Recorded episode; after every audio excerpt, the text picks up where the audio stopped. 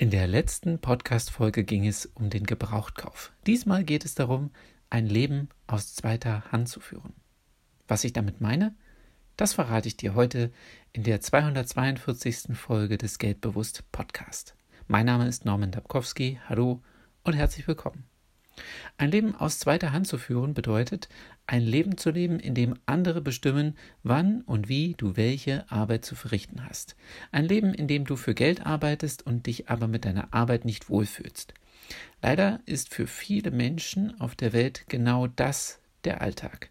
Sie gehen einer Beschäftigung nach, um ihren finanziellen Verpflichtungen nachkommen zu können.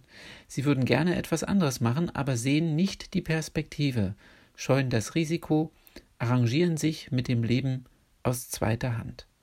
Falls du dich jetzt angesprochen fühlst, dann beglückwünsche ich dich. Selbsterkenntnis ist der erste Schritt, um aus dem gewohnten Trott auszubrechen. In Deutschland ist Arbeit reichlich vorhanden. Manche Unternehmen suchen händeringend nach qualifizierten Mitarbeitern. Für Menschen, die einen anderen Beruf ausüben wollen, gibt es Chancen, wenn das Engagement stimmt. Ich weiß nicht, wie viele Stunden deines Lebens du mit deiner Arbeit verbringst. Es sind wahrscheinlich zwischen 60.000 und 100.000 Stunden deines Lebens. Dein Beruf beeinflusst wesentlich deine Lebensqualität. Entweder gibt er dir Kraft oder er nimmt dir Kraft. Wenn dir dein Beruf Kraft nimmt, dann hat das eine unmittelbar negative Wirkung auf den Geldfluss deines Lebens.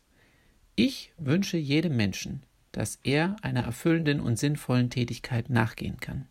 Konkret hoffe ich, dass du mit deiner beruflichen Aufgabe inhaltlich und finanziell glücklich bist. Falls du an deiner finanziellen Situation arbeiten willst, dann kannst du heute damit anfangen. Dieser Podcast hat bis heute 242 Folgen bereitgestellt. Ich bin davon überzeugt, mindestens jede zweite Folge kann dir persönlich weiterhelfen. Ich freue mich, wenn du zu den Menschen gehörst, die ein Leben aus erster Hand führen und ich wünsche dir eine erfolgreiche Woche.